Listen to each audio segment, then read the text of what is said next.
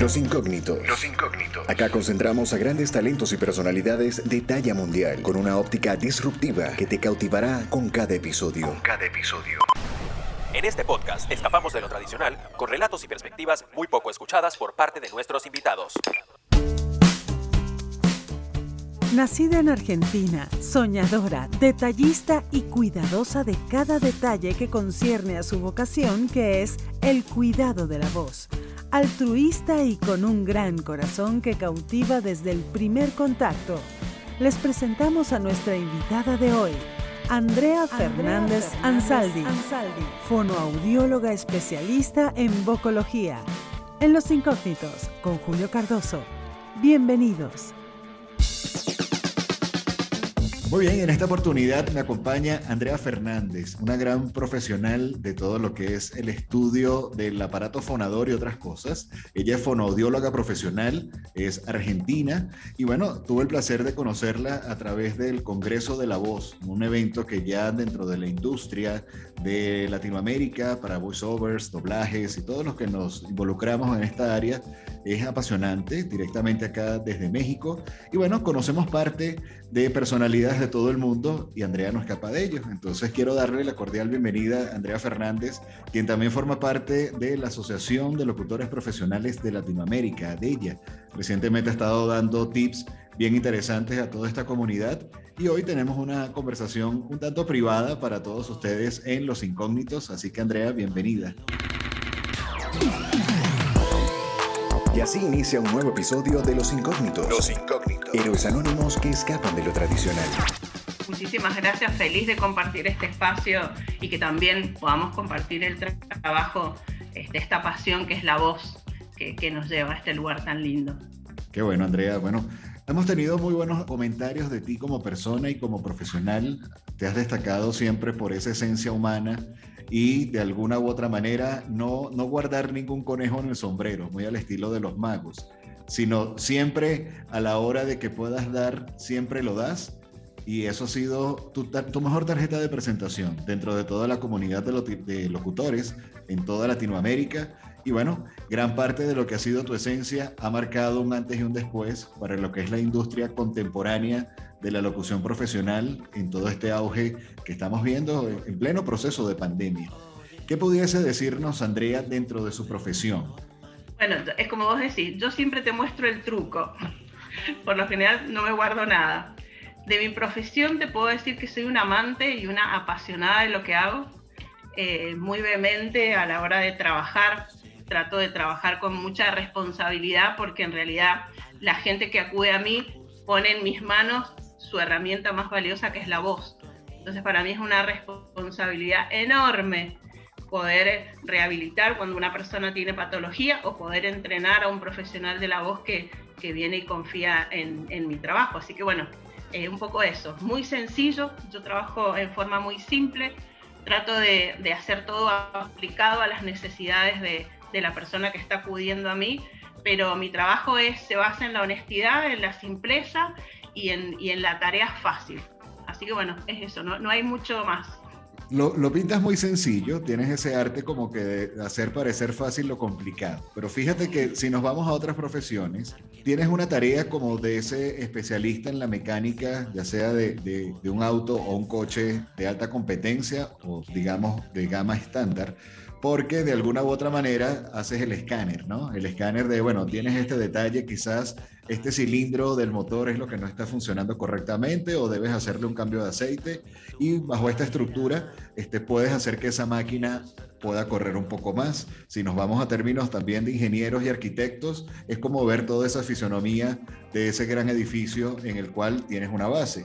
Para nosotros los que trabajamos con la voz, obviamente es nuestra empresa es lo que estaría dando ese toque diferenciador ante, ante toda la gama de, de, profesionales que incurren en esta área y bueno, entra bajo ese tipo de diferencia de matices. Pero también está el tema de hábitos, que también estás observando a nivel tanto de cómo es la postura a la hora de estar relacionándote para que puedas tener una mejor proyección, una mejor naturalidad en, dentro de lo que son tus componentes de ese motor, que estaríamos hablando pulmones, laringe, lengua, respiración y todo esto.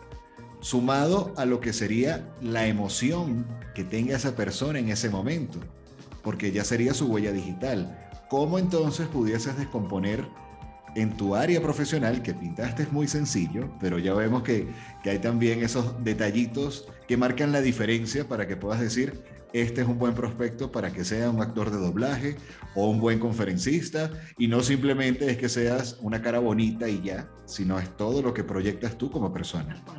Tal cual. En marketing dicen que en los pequeños detalles se ven las grandes empresas. Entonces esto de que vos ves grandes empresas y que tienen, qué sé yo, papelitos cortados a la mitad, decís, ¿cómo? Semejante empresa con esos detallitos. Bueno, en el tema de la voz es lo mismo. Y es como vos decís, yo siempre les digo que ustedes son para mí un Fórmula 1 entonces, por más que los Fórmula 1 están en alta competición, tienen que pasar por boxes, sí o sí. Entonces, un poco mi consultorio es ese box de, trabajo, ajustar una tuerca, el sonido que no va bien del motor. Eh, y en realidad, yo lo primero que veo en una persona que acude a mí, vamos a hablar de, de un profesional de la voz, porque cuando hay patología tenés que ver otro montón de cosas, tenés que ver la familia, el entorno. Saquemos la patología, vamos con, con el profesional de la voz lo primero que veo es la personalidad. Es lo, primero que me fijo.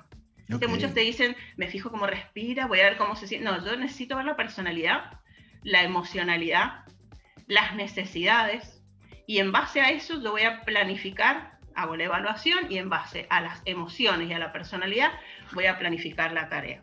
Si a mí me toca una persona que es, muy cerrado o, o, es muy soberbio, me ha pasado, y directamente me ha pasado muchas veces que he derivado porque eh, es como que sé que no lo voy a poder ayudar en esa situación. Y, hay situaciones que no las puedo manejar. Eh, entonces, bueno, esto de, ver, de entregarse, porque tienen que, entregarse a, una directiva, a algo que uno le está proponiendo, siempre yo lo trabajo como un equipo. Siempre armamos la terapia entre los dos, vemos qué es lo que necesita, pero en lo primero que me fijo es en la personalidad y en las emociones.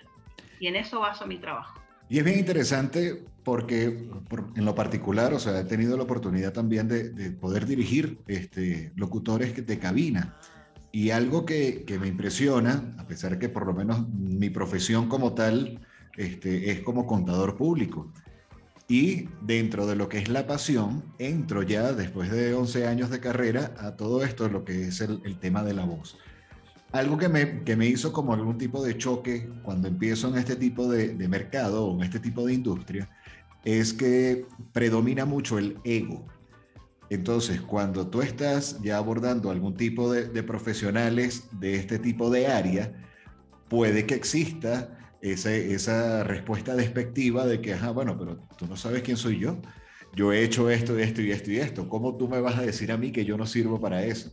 ¿Cómo pudiese entonces Andrea Fernández abordar este tipo de, respuestas, tomando en cuenta de que estás teniendo una consideración con la persona de forma positiva, porque quieres ayudarlo, tienes esa vocación de servicio, pero le estás diciendo francamente, mira, tu detalle para que pueda ser mejor es este. Mira, eh, honestamente yo trato de charlar bastante y hacerle ver que, primero y principal, él acude a mí.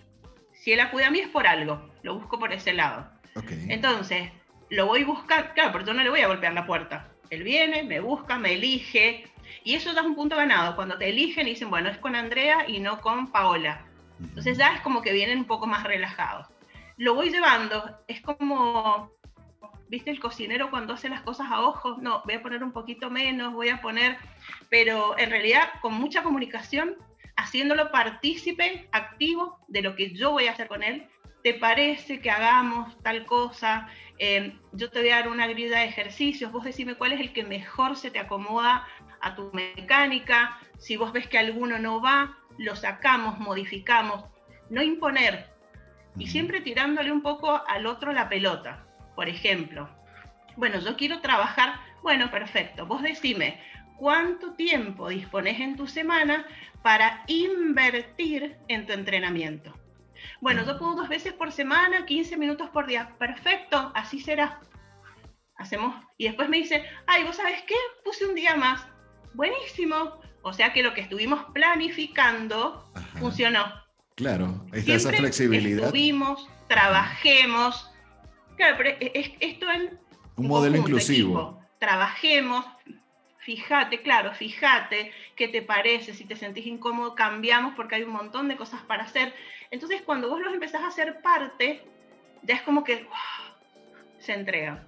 Cuando empiezan a sacar credenciales, porque sí, porque yo trabajé, yo los escucho. Bueno, perfecto, felicitaciones, qué bueno, para mí es un honor, porque en realidad es un honor para mí tener gente no, y una gran responsabilidad. historia que confíe en mi trabajo. Entonces, bueno, ¿qué te parece? Entonces yo los dejo que hablen, que me cuenten, que, que saquen, viste, como el, pavo real, que saquen sus plumas. Por suerte son los menos. Gracias a Dios son los menos. Qué bueno. Pero los dejo. Bueno, quieren montar un show, hagan. Yo estoy acá para mirarlos, con todo respeto y cariño lo digo esto, ¿no? Pero a veces la gente también se pone en esa postura por el medio ambiente, entonces eh, pasa que en el consultorio se relajan y, después con el tiempo empezás a encontrar personas maravillosas a las que vos terminás entendiendo por qué se ponen como esa coraza. Claro, rompes ese escudo. Sí, por suerte, por dentro, suerte. Dentro de la ruptura de ese escudo que hace Andrea y ya con tantos años de experiencia en el área y obviamente no es solamente bajo la profesión, sino bajo ese toque humano y humildad que, que, te destaca. Para la audiencia que está escuchando este programa, este, este podcast el día de hoy, ¿cómo pudieses diferenciar o qué, qué nos relata un fonoaudiólogo? O sea, ¿cuál es la diferencia, evidentemente, entre tantas profesiones que también son necesarias? Como el caso del otorrino, como el caso del fisioterapeuta. O sea, ¿qué identifica a ese fonoaudiólogo por el cual Andrea dijo hace unos años atrás, yo quiero especializarme en esto? Bueno, si yo te cuento que yo no elegí la fonoaudiología como primera carrera, yo estudié medicina. Estudié cuatro años medicina, hice mis prácticas hospitalarias, pero bueno, habían situaciones administrativas en la provincia muy complicadas, donde habían muchos paros, eh, las facultades cerradas. Entonces, bueno, lo charlé con mi mamá, eh, porque yo no quería defraudar a mi mamá, obviamente. Entonces le dije, mami, mira, entonces mi mamá, como buena mujer inteligente que era, hoy no la tengo conmigo, lamentablemente, me dijo, mira, lo que a vos te haga feliz, pero por favor, yo quiero que estudies una carrera, porque es la, única herencia que yo te voy a poder dejar. Entonces en esa época yo estaba de novia con un chico médico, que estábamos en el hospital juntos, Y él mismo me dijo, me dice, André, dice, pues es que hay una carrera que es fonoaudiología, que tiene mucho de medicina. dije, bueno, fui, averigüé, dejé medicina y empecé fonoaudiología. Wow. Y siempre encarando la profesión desde el lado más médico, médico integral. Eh, por eso hago rehabilitación de pacientes con cáncer, eh, rehabilitación de pacientes con trasplante cardiopulmonar, hago terapia intensiva y mi parte como más oxigenada es el trabajo de, de la voz profesional y dar clases en la facultad. Bien. Entonces así un poco nace esto.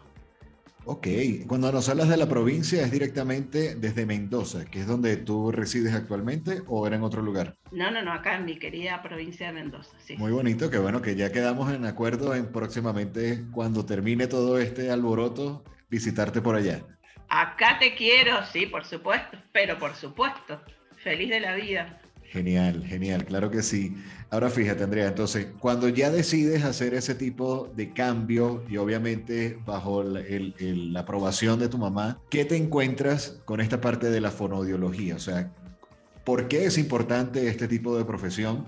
para todo tipo de, personas, porque no son solamente para, para locutores. Nos estás hablando de que haces rehabilitaciones con personalidades que han padecido de algún cáncer, ya sea a través de, la garganta, de los pulmones, o sea, temas ya de, rehabilitaciones. Estuviste hablando cuando te conocí en esta, en esta conferencia en el Voice Master de un cantante muy reconocido a nivel mundial, donde eh, tuvo un choque cuando te decía, ok, Andrea, pero yo no quiero dejar esto, ¿cómo, cómo hacemos? Sí, em, en realidad, bueno, tuve el, gran honor que le hicieron un trasplante cardiopulmonar a Sandro, famoso, famoso cantante de, Sandro de América, en, México, bueno, actuó muchísimo.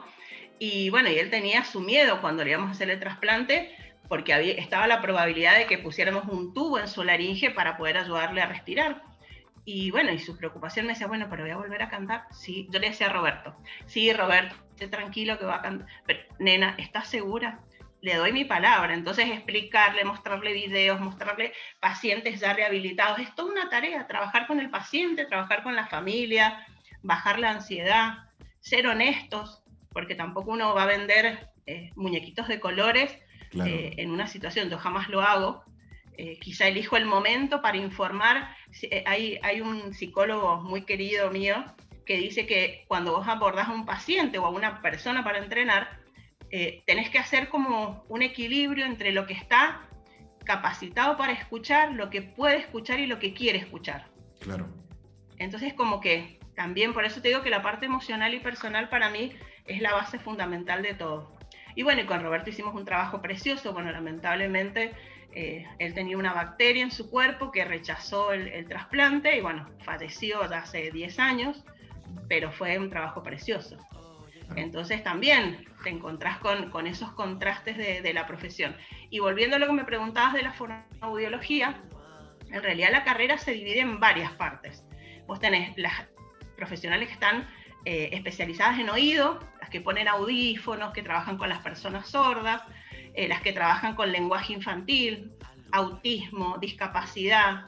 Bueno, yo elegí la parte más médica, que es todo lo que es el abordaje de las patologías de cabeza y cuello. Me encanta la terapia intensiva, pues me gusta la, esta cosa de sacar al paciente ya, rápido. Claro. ¿Me entendés? Y poder ayudarlo en, en el momento más agudo de su patología.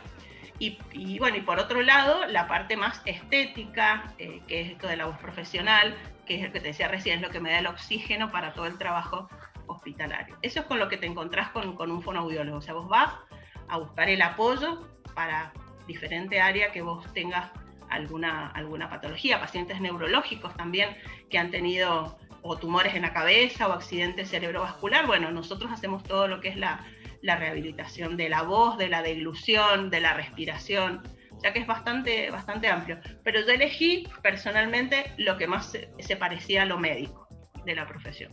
Muy bien, y ya uniendo eso bajo lo que es tu esencia personal, ¿cómo se pudiese definir Andrea como persona? O sea, uniendo todo esto que estás viendo en tu profesión, que me, hace recordar, hay un conferencista venezolano, hasta ahorita en Miami, que él, eh, creó como una terminología a nivel de ventas y le llamó pielpatía. Entonces es como que esa empatía, pero de ese contacto con la persona, me agradó mucho ese término que, que coloca, se llama Luis Cones, por si quieres este, investigar un poco más de él. Ay, sí, lo vamos a buscar, sí, por sí, Sí, me, me, agradó mucho ese, ese contexto que, que, colocó ante la parte del abordaje. Obviamente esa pielpatía, tomando la frase de Luis, ¿cómo pudiese entonces Andrea trasladarlo a ella como persona. O sea, esa, esa Andrea desde niña, donde dice, oye, o sea, quiero ayudar a personas. O sea, ¿por qué no trabajar con, con equipos? Siempre. Con cosas inanimadas. ¿Por qué entonces preocuparse y ocuparse de?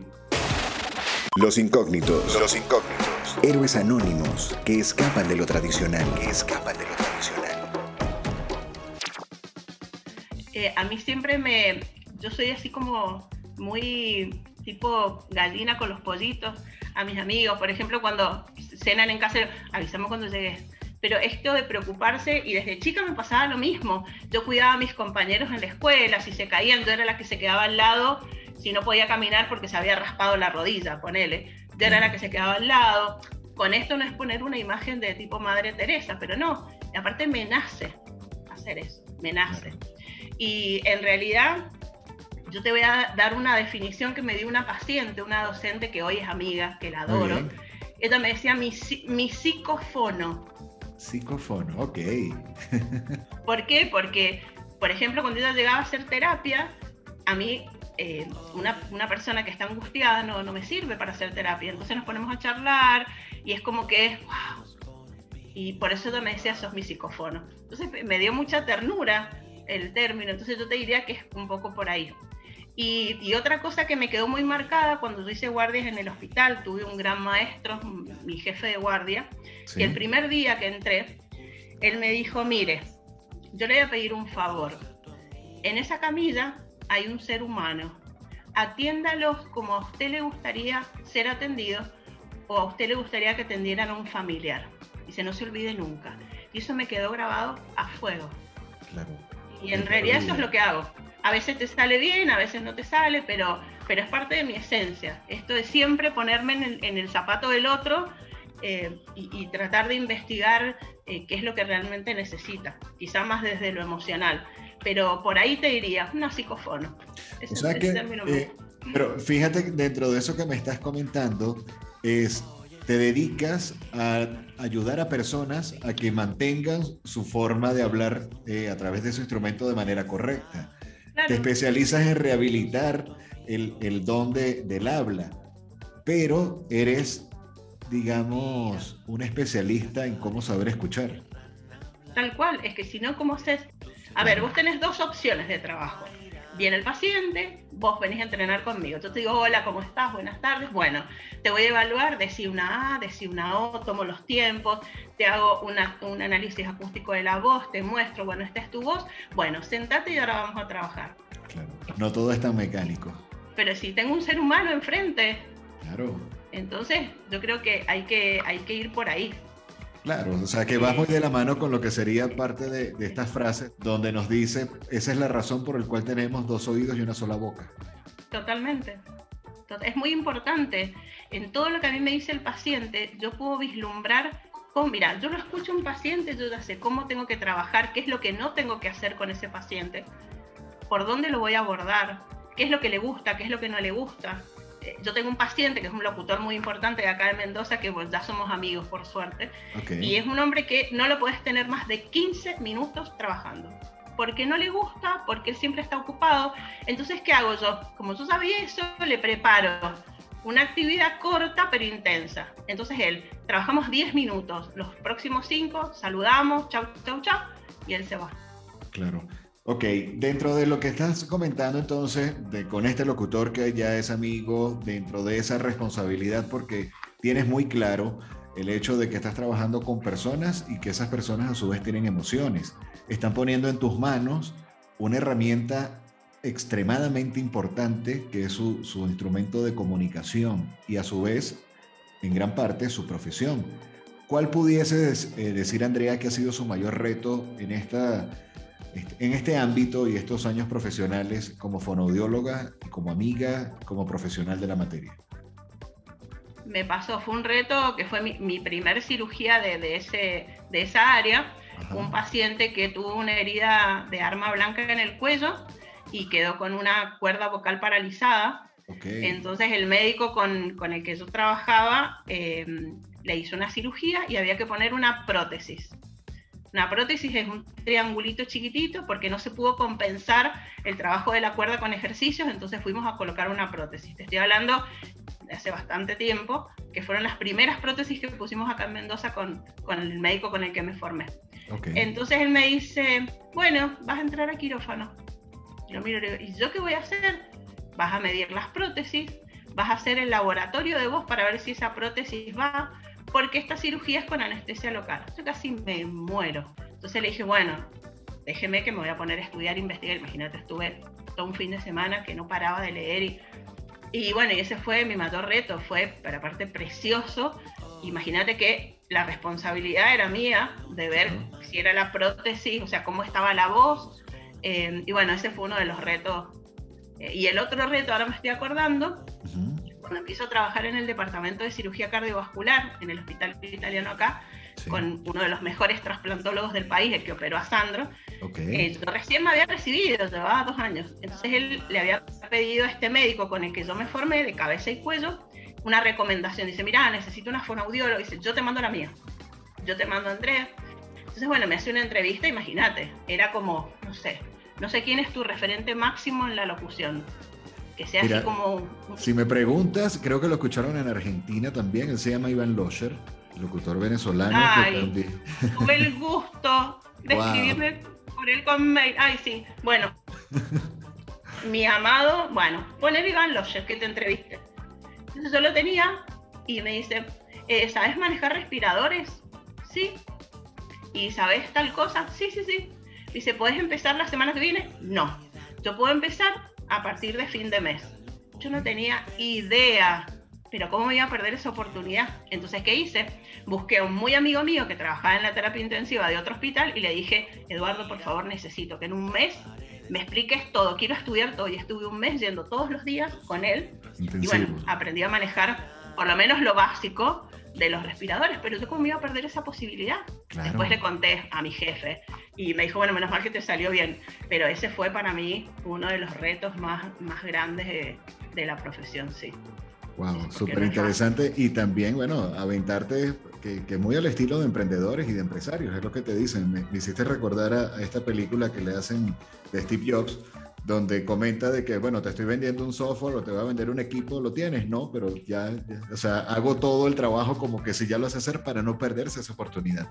Y fíjate que fue gran parte de la, de la filosofía que aplicó Andrea. Pero es que de alguna manera tenemos que empezar, obviamente, con toda la responsabilidad. Claro. Eh, ¿Me entendés? Pero que le decir, ay, no, discúlpeme eh, y, y pierdo ese espacio, ¿no? Ahora, si no lo hubiera podido lograr, yo me hubiera sentado y le hubiera dicho, mire, pasó tal cosa. Igual cuando él me toma, ya hace 22 años que estoy con él en el equipo, después le dije, digo, mira, pasó esto. Y me mira y dice, muy tuyo.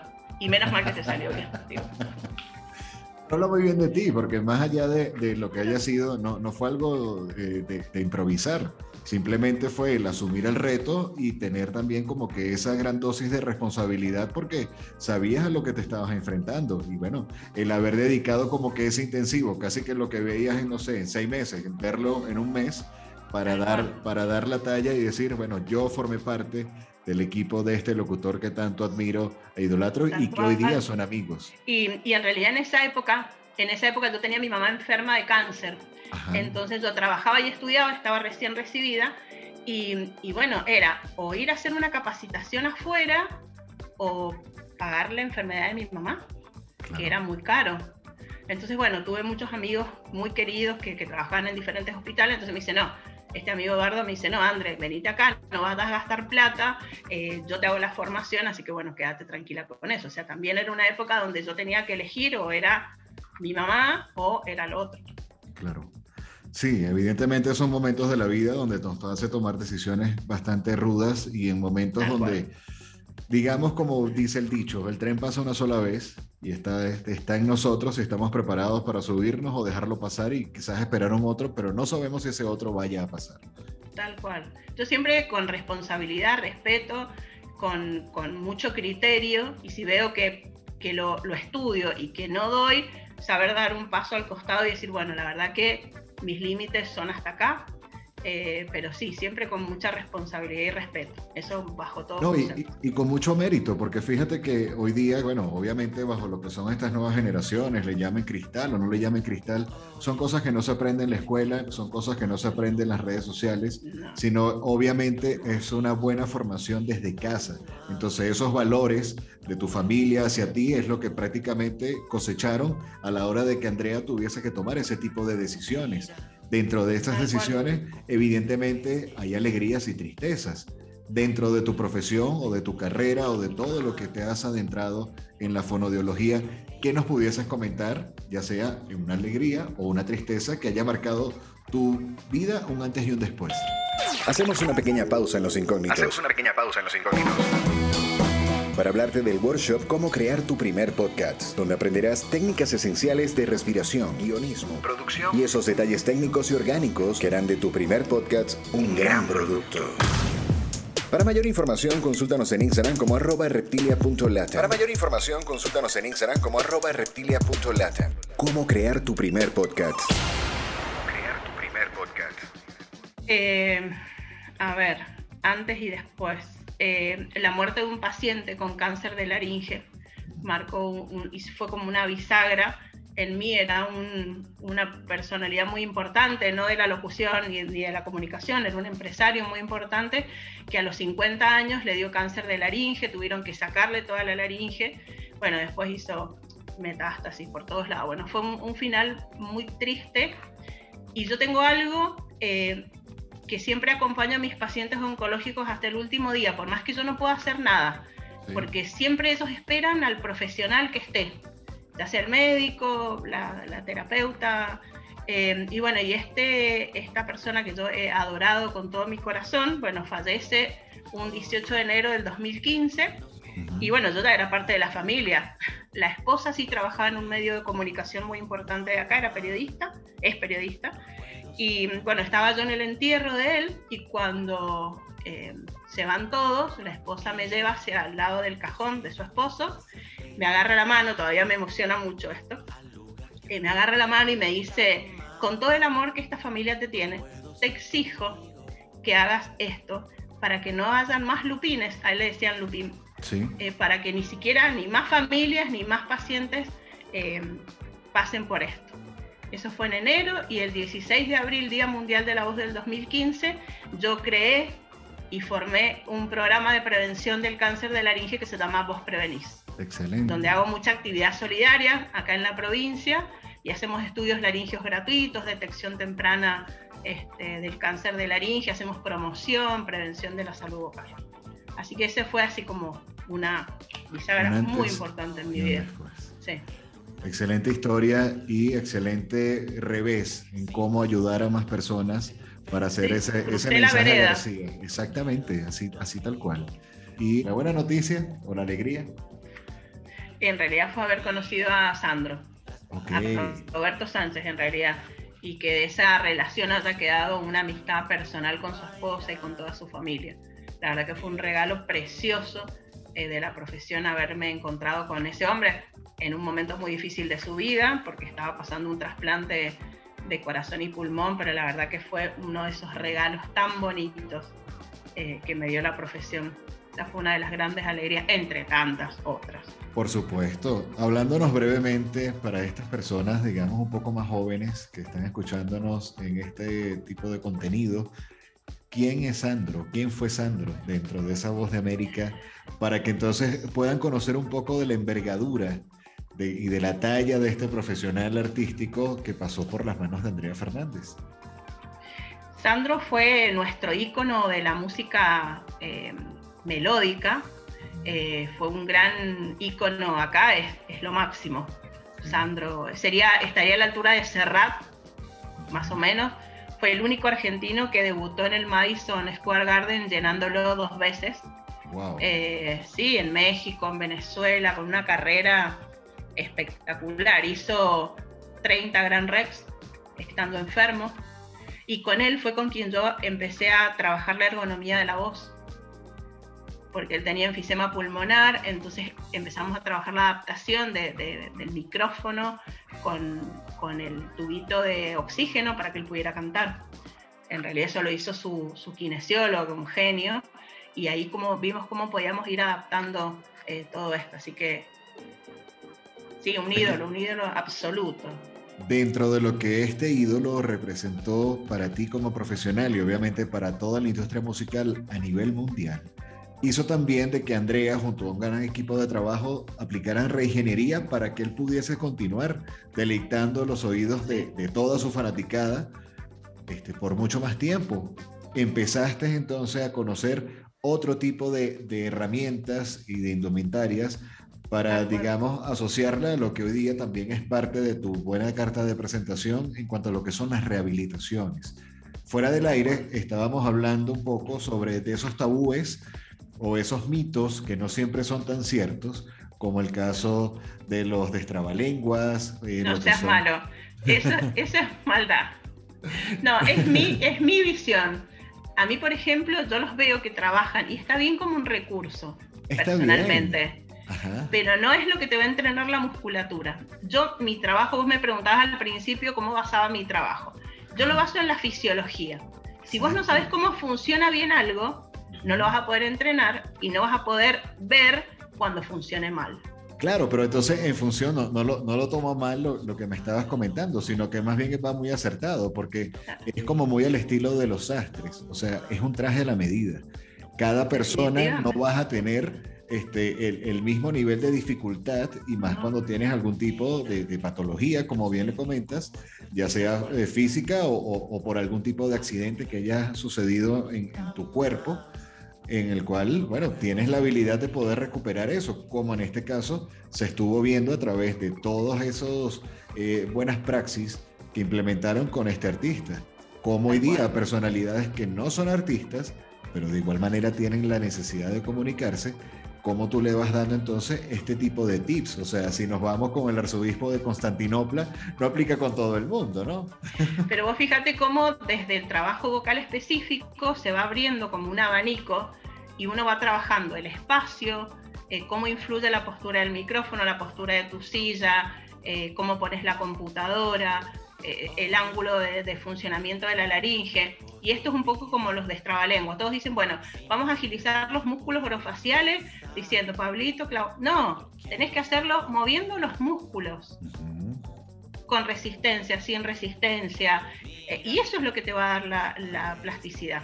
Porque si vos tenés una persona que tiene un problema en la lengua, por más pablitos y clavitos que diga, la lengua no se va a mover Exacto, o sea, es todo, todo un ecosistema, digamos, de negocio entre lo que pudiésemos hablar, si ves de tu voz como una empresa y un negocio, no solo es, que hables bonito, no es solo que tengas una buena dicción, sino toda la importancia de lo que sería esa gesticulación y articulación para que puedas proyectar correctamente lo que quieres decir, en el tono que lo quieras decir.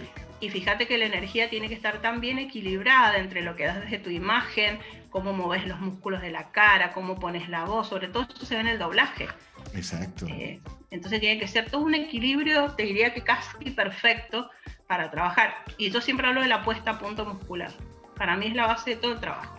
Tener los músculos con una buena puesta a punto vas a poder hacer lo que se te ocurra. De hecho, me hace recordar, hay un locutor, eh, Alex Finilla, es locutor colombiano, también muy, muy profesional en su área, ha hecho grandes aportes a la industria y él creó en Bogotá un lugar que se llama el locutorio y su eslogan es el gimnasio de la voz.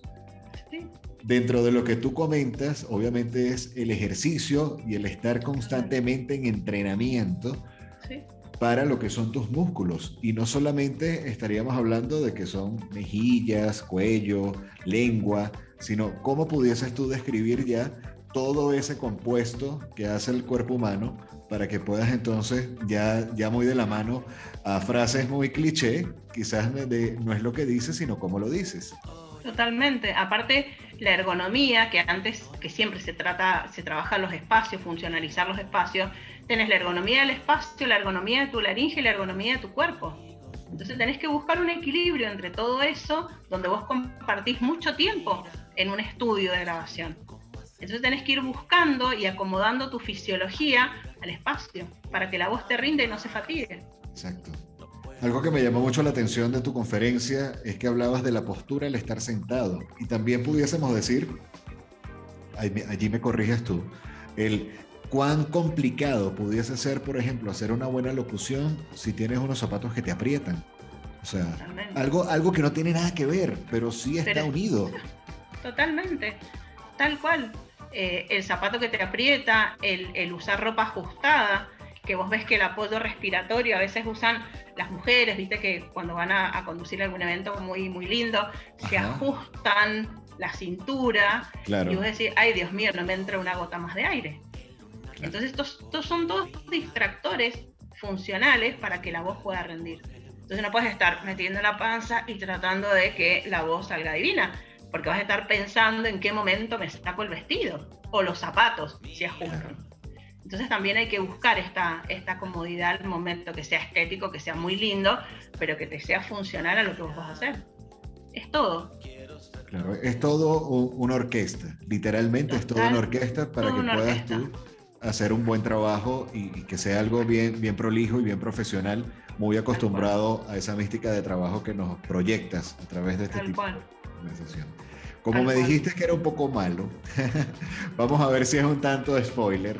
Pero fíjate, dentro de lo que serían eh, los aportes, que es parte de lo que está abordando este tipo de, contenido, eh, en alguna conferencia, específicamente en un live que estuviste haciendo con, con Norma, la presidenta de ella, eh, por ahí escuché un flash en relación a que ibas a plasmar parte de esas ideas y pensamientos en un libro. Dentro de esos aportes, para la industria. Eh, ¿Cuál pudiese decir, Andrea, que hasta el momento ha sido el más importante y qué pudiese comentarnos acerca de esas escrituras de tu profesión que gran valor darían a, todo este tipo de profesionales, incluyéndome, ¿no? Obviamente. profesión en realidad, En realidad yo ya, hice un libro. Ajá. Lo presenté, en el, que esa es otra de mis grandes alegrías, sorpresiva. Fue la sorpresa más grande de mi profesión, poder hacer ese libro. Fue eh, eh, elogiado por el Senado de la Nación, fue distinguido por la Cámara de Diputados del gobierno de mi provincia, lo presenté en la Feria Internacional del Libro en Buenos Aires y acá en Mendoza, así que ha sido un, es un niño muy mimado, ya te lo voy a mandar, ahora te voy a mandar el PDF de regalo. Wow, gracias. Y se viene el segundo que está dedicado a ustedes. Todo lo que yo voy escuchando, voy buscándole la respuesta. Entonces, como son muchas respuestas a lo que ustedes permanentemente me piden en el consultorio. Y en realidad la vedette del libro, que acá te voy a dar una primicia. Ajá, qué bueno. la vedette es, em, he creado yo una técnica, a ver, no hay nada, o sea, ya está todo creado, he modificado o he visto para trabajar, por la que en la universidad donde doy clases en la carrera de locución me dieron una distinción el año pasado, em, que se llama vocología integrada. Ok y es cómo integras el trabajo del vocólogo con el locutor. Por ejemplo, Norma, la presidenta de ADELLA, de la Asociación de Locutores, tuvo que grabar un audiolibro y ella necesitaba que le faltaban varias, necesitaba que le, sentía que le faltaban cosas. Entonces, antes de grabar cada capítulo, entrenábamos. Entonces le decía, bueno, lee, fíjate, no, modifica, hace esto, baja, subir. Y ella me decía que era impresionante cómo se modificaba todo con el previo entrenamiento. Entonces ese es un poco, de trabajar en forma integrada con el locutor, desde la vocología, lo que puede sumar al trabajo del doblaje, del, comercial, de audiolibro. Entonces ese es un poco ser la vedette del, segundo libro. O sea que de ese libro, de, hecho estaba buscando, porque en algún momento lo escuché de, un mentor de una entrevista que, estuve como, como oyente. Pero bueno, vamos a ponerle acá el nombre de coach, aunque sé que tiene un nombre deportivo en específico. Sería algo así como que ese coach como el boxeador. O sea, el que te dice, ok, vas relajado, pero aplica un uppercut, dale por acá, no te vengas por acá. O sea, prácticamente ese estoy en, ¿cómo se, dice, ¿Cómo se dice en la punta, cuando están en la punta del, cuadrilátero? Vamos a ponerle en la punta del cuadrilátero. Yo soy muy buena en muchas cosas, pero no tanto en deportes. Pero... Yo tampoco. Bueno, sí, exactamente, es eso. Después el trabajo de boxes. A ver, pará, pará porque está sonando mal, hay que regular esto hay que afinar, cambiar tornillos, eso. Pero un trabajo en equipo, en conjunto, en el momento en que vos estás haciendo tu trabajo. Igual mm. tampoco es un trabajo eterno, es como que uno te da el empujón y después vas haciendo como eh, el control de los 10.000 kilómetros. Entonces cada tanto vas... Pero es que es una labor bien, bien bonita y como, como comentas tú. Precioso quizás no, no, es una creación, digamos, de, de, invento, pero sí es cómo darle consecutividad a esa, a esa mística de generación en generación. Porque dentro de lo que estamos comentando, o sea, lo que primero que se me viene a la mente es algo así como que ese señor Miyagi y Daniel San, que luego va pasando de generación en generación, pulir encerar. Entonces... No, no les hago pulir autos. Eso, no. Pero, pero algo parecido, sí, tal cual. Pero es que es la esencia de todo, el trabajo en equipo hay que armar equipos, locutor, vocólogo. Dentro de ese trabajo en equipo, entonces pudiésemos comentar de que Andrea está trabajando en cómo eh, viralizar un poco más esta profesión en el buen sentido, pero para que realmente quizás ha sido como que un, un efecto dentro de lo que puede hacer el home office, dentro de lo que ha sido el, estudio casero de cada uno de los profesionales, más allá de lo contraído que puedan estar las productoras o las grandes productoras que por muchos años tenían ya un esquema de trabajo establecido. Y bueno, ya en este caso empiezas ya como, como profesional integral y dentro de ese profesional integral haces llave ya con estas personas que, que necesitas, muy de la mano ya como que tus mentores de cabecera. Porque tú eres, tú eres un canal. O sea, tú a la hora de comunicar, bueno, tienes esa responsabilidad porque educaste tu voz para algo en específico.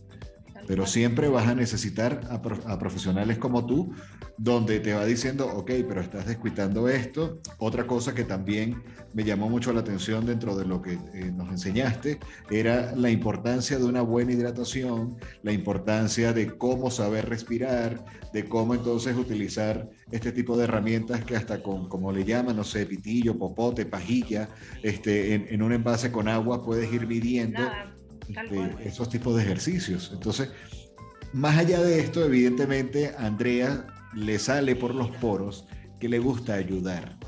Totalmente. Es más, yo siempre les digo, no se tomen la vocología como esto de decir, bueno, uy, hoy tengo que hacer los ejercicios. No, a mí no me gusta. A mí me pone mal y me incomoda. Y también lo hago desde el lugar que tampoco me gusta que me digan lo que tengo que hacer. ¿Viste? Vamos, que tenés que hacer. Para un poco. Entonces, los invito a que la voz la incorporen a la vida diaria. La voz no es ajena al cuerpo, es parte de uno. Entonces te levantás, bueno, como les decía en, en la charla de, de Voice Master, chequeen los músculos, a ver qué está pasando, si estoy contracturado, muevan. Van al baño a bañarse, el vapor, hidratación superficial de toda la mucosa respiratoria. Un desayuno eh, liviano, que tomen agua durante el día, que calienten la voz y que cuando terminen estas jornadas eternas enfríen la voz. Es nada.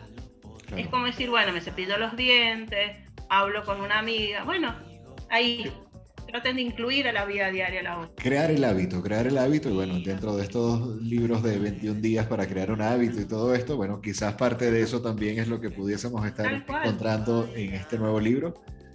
Sí, sí, sí, sí, totalmente. Pero, pero muy adaptado, fácil. Eh, a ver, trato de que ustedes eh, se sientan cómodos, digan, uy, qué lindo que fue esto, ¿cómo lo hice antes? Un poco ese es el efecto, con cosas muy sencillas también. O sea, sería muy el estilo, obviamente respetando a cada uno, de, tanto a la autora como a cada una de las personas que pudiésemos recibirlo, pero está diseñado como que si fuese eh, fonoaudiología o vocología for dummies. O sea, algo muy sencillo. Totalmente, total y absolutamente. Y va con, con, algo también muy importante el libro, eso no te lo puedo decir. pero, está bien, guarde el secreto allí. No, no, pero está bueno, porque es una ayuda espectacular que van a tener. Y ahora una pregunta que se me viene a la mente. ¿Eso está adaptado desde niños hasta profesionales? O sea, ya una persona, vamos a ponerle niño a una persona de 13, 14 años que quiera ya empezar a incursionar. O sea, puede tomar tu material y ya con, con ojearlo, puede entonces ya empezar a, a dar esos primeros pasos. Totalmente. El primer libro, el que te voy a enviar, se llama Voces Reales. Y en realidad hablo un poco de mi historia como capacitadora. Eh, hay muchos ejercicios. Les cuento cómo es el ABC de, de, la voz. O sea, qué es lo básico que tenés que saber para iniciar este camino de la voz tan bonito. Hay ejercicios. Eh, y es muy sencillo. Yo siempre trato de llevarlo a un lenguaje súper sencillo. Si bien desde lo científico, pero es, es, muy ágil de leer el libro. a mí me encantó hacerlo. Así que Sí, lo pueden, lo pueden leer. Y el segundo es como más específico, ya tenés más técnica, eh, es como más dedicado a ustedes. Sí te puedo decir el, el, el, nombre del libro. Ok, adelántame el nombre. ¿Cómo se llama? Se va a llamar Voces en el Aire. Voces en el Aire. Muy bonito nombre, te felicito. Y en realidad porque el sonido siempre se transmite por el aire. Cuando ustedes están en un estudio te dicen, estamos en el aire. Exacto. Y un poco los profesionales de la voz están como un poco así. Y está muy bien, es, es muy lindo. Estamos en el aire, sí, porque la mayoría somos soñadores. Es parte es bárbaro. exacto. Y si te pones a ver, el, el combustible del motor de la voz es el aire. Totalmente. Entonces, todo tiene armonía. Ahora ya te saco de esa primicia para ver, ¿el libro actualmente está en cocción o cuándo pudiésemos celebrar ese lanzamiento? Eh, voces en el aire, calculo que va a estar para mediados de este año. Ruego que Muy sí. bien, bueno, te daremos entonces muchas buenas vibras para que tengas ese entendimiento y esa sabiduría para plasmarlo en papel o bueno, en la computadora y podamos entonces celebrar de ese ejemplar que se una toda esta gama de, de documentos, de materiales que tanto se necesitan eh, hoy día para el campo de la voz o el campo de, de toda esta profesión de locutar y simplemente hablar con tu voz, porque sí hay mucha ausencia profesional contemporánea en cuanto a lo que es este tipo de herramientas. Andrea, muchísimas gracias de verdad por, por esa primicia. Ahora vamos con una de las preguntas que parece fácil. Ay, Dios mío. no, no, no es nada comprometedora. Parece fácil, pero en ocasiones la música, como ya he repetido en algunas en ocasiones, nos traslada a momentos o a personas. ¿Cómo pudieses definir con una o tres canciones el soundtrack de tu vida a la fecha? Ay, bueno, menos mal, menos mal que es con tres. A ver, tiene que ser o un acústico, Ajá. una canción que tal vez acústica o con una orquesta. Ok. Porque es un poco como me defino yo, o venimos o yo amo la música, es más, toco el saxo, me gusta ah, mucho ¿qué el tal? jazz. Muy bien. Amo, amo el jazz y en realidad eh, una canción que me define mucho, cantada por este cantante que te voy a decir, que se llama Jordan Smith, que fue ganador del premio La Voz en el 2016, eh, que se llama algo de Trepa a la montaña, Climb Every Mountain, eh, que me pareció, la letra creo que me identifica un montón, eh, a mi manera, obviamente. A mi manera. Y, y, bueno, y alguna canción de cualquiera, de Bublé, de Maroon 5, que son mis músicos favoritos. Artistas favoritos. Qué bueno. pero siempre la orquesta o el acústico. Ok, ¿y la milonga también está por allí? Amo Piazzolla me gusta mucho Astor Piazzolla, un gran músico de Argentina, sí. Y si no soy muy adicta al tango, pero sí me gusta, me gusta. Bueno, como, como platicaba un poco con, con Fabio, un, un, argentino que nos acompañó también acá, él también tuvo la, la, osadía de, de decir, mira, ni en mariachi ni en tango yo me voy con música americana. Así que este, es parte de esa esencia y muy bueno tu soundtrack. Y bueno, Maroon 5 ha sido una de las, grandes bandas con Adam Levine que, que siempre está sorprendiéndonos. Como, como con una voz divina. Sí, no, no, de verdad que bueno, es un, es un espectáculo como artista. Igual a mí me gusta toda la música, pero me gusta la música que me emociona. Esa es con la que me voy quedando. Sí. Fíjate que, que, me hiciste recordar ahorita cuando estás hablando de acústico y obviamente de Argentina. A, eh, a, mí me gusta mucho el género rock y te pudiese decir de que rockero que no conozca y ame Soda Stereo de Argentina, ah, evidentemente, no es rockero. Y en una oportunidad eh, yo tuve un accidente muy fuerte en el año 2007 donde al despertar, luego de siete días de coma, eh, lo que estaba escuchando era el Unplugged de Soda Stereo, que fue uno de los principales discos que escuché antes de que mi primo se fuera para, para, para Canadá, gran, gran familiar. Y siempre me he identificado ese contexto acústico, y bueno, obviamente que estoy hablando acá con una gran argentina. Este, Yo tuve el honor, el honor de ver a Caserati cuando vino a Mendoza, que venía, vos lo veías y estaba vestido como el principito, así todo con un traje negro largo, y hizo un acústico con la Orquesta Filarmónica de acá de Mendoza. ¡Wow! Yo me acuerdo que compré entrada el día viernes y el día sábado. ¿Sí? No sabes lo que fue escuchar persiana americana con la Filarmónica. No, no. Una cosa espectacular. La verdad que divino. No, no, no, de verdad que sí. Bueno, entre si nos ponemos a hablar de música, acá duramos un buen rato porque sí, obviamente estar en esto, buenos melómanos, al igual que Vicentico los fabulosos Cadillacs. Ah, divino, divino. Wow, de verdad que sí, de verdad que sí. Una frase que te describa, Andrea, ¿cómo pudieses definir toda esta este, bonita conversación que nos has regalado el día de hoy, tú como persona? Eh, ¿Cuál es tu mejor tarjeta de presentación? en realidad creo que es de Frida Kahlo, no, no recuerdo muy bien, que es donde no puedas amar, no te detengas. Y ahora... Creo que el gasto de, el gasto de energía es como... Y tampoco forzar situaciones determinadas, es como muy natural con... Que todo fluya, no forzar la barrera. Pero evidentemente que te sientas valorada, ¿no? Valorada Totalmente. como persona y... Sí, definitivamente. Que te sientas que perteneces. Definitivamente, sí. Qué bueno. Ya para finalizar, ¿Qué le pudiese decir Andrea a estas nuevas generaciones? Tomando en cuenta algo que, ya lo habrán escuchado en episodios anteriores, porque está muy vigente. Y es el tema de que cuando pensamos en nuevas generaciones, por lo general nos vamos a que son esa generación de relevo. Pero hoy día algo que considero que nos ha enseñado este proceso de pandemia desde hace ya casi un año y medio, es que hay personas ya en etapa adulta donde han tenido que ser nueva generación, porque rompieron ese cliché o ese, o ese circuito de, bueno, voy a un trabajo de 8 a 5, de 9 a 7 de la noche.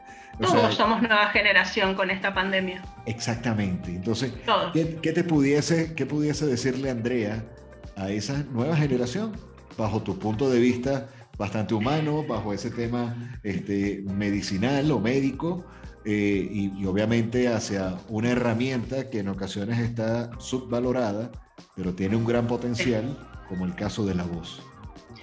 Yo en realidad lo que les digo es lo que les digo a mis alumnos en la facultad.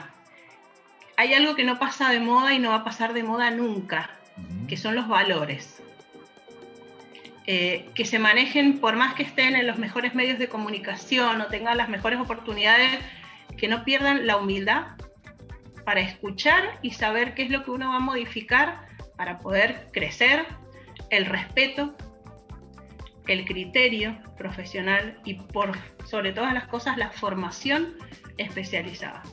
Yo creo que el formarse y el formarse bien como corresponde es una forma, en el caso mío, de respetarlos a ustedes, a mis pacientes, a ustedes los que acuden a, mi entrenamiento y en el caso de ustedes respetar al público y a quien los contrata, porque se les está pagando por algo, entonces tienen que hacerlo de la manera más responsable y siempre ponerse en el lugar del otro.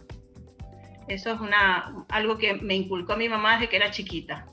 Eh, siempre al otro ojo, que si está enojado, quizá no es con vos, pensá qué le pudo haber pasado. Entonces la empatía eh, también, si, no lo traes desde, desde el ADN, como digo yo, bueno, se puede entrenar un poco. Mirar que al lado hay otro que sufre, que tiene necesidades y que quizá necesita mi mano. Entonces creo que, que eso es lo que yo aconsejaría a las nuevas generaciones, que no se está viendo mucho. La generosidad, sí. Sí, creo que es momento tal cual como comentas, a lo que en ocasiones hemos escuchado como que ese cable a tierra, ¿no? O sea, ya el nuevamente pisar de manera firme, pero bajo ese factor de, valores. Los valores eh, es así como escuchaba en, alguna conferencia que era que ahorita estamos al mando de los medios de comunicación con toda esta parte de... Y fíjate que en esta pandemia eh, no hay riquezas, no hay ropa cara, no hay zapatos, no hay vacaciones ¿qué te queda? Tu mundo interno, tus valores. Y creo que esta pandemia nos ha dado una gran enseñanza con que eh, si el resto material no está, lo que queda es lo que está acá adentro. No, y también eh, cómo romper esquemas, cuando en este caso, desde Argentina y actualmente en México, donde me encuentro, estamos haciendo este tipo de, comunicación y ese tipo de cosas este, que, que, te marcan a ti como profesional y como persona, como ser humano, que estás comunicando desde tu punto de vista bien objetivo y bien profesional, este, parte de tu secreto para estas nuevas generaciones ha sido como que también el lado positivo de, Vos me preguntaste, perdón, me preguntaste recién, no, te quiero robar más tiempo. No, no, adelante. Eh, otra de las cosas que habían sido bisagras para mí, Voice Master fue una gran bisagra para mí, porque me tomó en un momento de decisiones personales donde hasta yo pensé en dejar la carrera. Wow, ok. Y porque en realidad en nuestro país lamentablemente a los profesionales no se los respeta, o sea, no, no está valorado, estés en el nivel donde estés. Y con Voice Master encontré eh, gente maravillosa de Latinoamérica que me acogió y me da mucho cariño eh, y respeta el trabajo. Entonces sí, bueno, a ver, wow, se puede. O sea, no, no era, eh, no era tanto como, como te hacen sentir acá. Recobraste tu propósito. sí, totalmente sí, Voice Master para mí ha sido una gran bisagra. Bueno, qué bueno que, qué bueno que te invitaron, qué bueno que formaste parte y qué bueno poder haberte conocido, porque sí tienes mucho que dar a la industria y de verdad que ese toque no, no tanto mecánico, sino ese valor emocional que le das a cada uno de tus pacientes, incluyéndome bajo, digamos, esta, esta pequeña consulta que, que acabamos de hacer acá hoy vía online y que bueno, que espero que muchos de los profesionales y de, cualquier ámbito, porque esto prácticamente es un ejercicio para cualquier tipo de profesional. Este, sepan valorar. Y bueno, ahora viene también la parte de dónde pueden conocer más de tus trabajos, dónde pueden contactar, Andrea, aquellas personas, tomando en cuenta que tenemos escuchas hasta en Finlandia, Argentina, Chile, o sea, rompemos esquemas en, en todas partes. Evidentemente esto es para ustedes. Y estas personas que quieran decir, bueno, me interesa hablar con Andrea, ¿dónde te puedo contactar? Eh, yo uso mucho Instagram, es la red que hoy estoy usando más y es arroba Fernández Ansaldi. Ansaldi con S, todo junto. Así que ahí, me van a encontrar cualquier consulta que necesiten, eh, me escriben por privado, yo con, muchísimo gusto este, me conecto, así que no, no hay problema, me encanta. Bueno, excelente, Andrea. Muchísimas gracias por tu tiempo. De verdad que ha sido una entrevista de lujo. Como dicen en Argentina, sos una genia. Así que mil felicitaciones. No, muchísimas gracias por dejarme compartir esto que amo tanto, que, es la profesión. La verdad que es mi gran amor. Qué bueno, qué bueno, que de verdad que sí. Bueno, señores, así que a contactar a Andrea, todos estos profesionales que quieran eh, ya incursionar un poco más detallado al mundo de la voz y los que ya están acá en el mundo de la voz, no dejen de pasar por boxes, como dice Andrea, y bueno, hacer su chequeo porque es bien importante. Así que bueno, Andrea, muchas gracias de verdad por tu tiempo. Y te espero por Mendoza pronto. Adelante, claro que sí, con un buen vino y un buen dulce de leche al estilo por argentino. Pero, por supuesto. Muchas gracias. Gracias a vos. Y hasta aquí llegamos por el día de hoy con este episodio de Los Incógnitos en su primera temporada. Con el capítulo Inspiración. Los incógnitos, héroes anónimos que escapan de lo tradicional, que escapan de lo tradicional. Este contenido es producido por Lagarto FM y Reptilia Agencia Creativa para el mundo entero. Los esperamos en la próxima edición.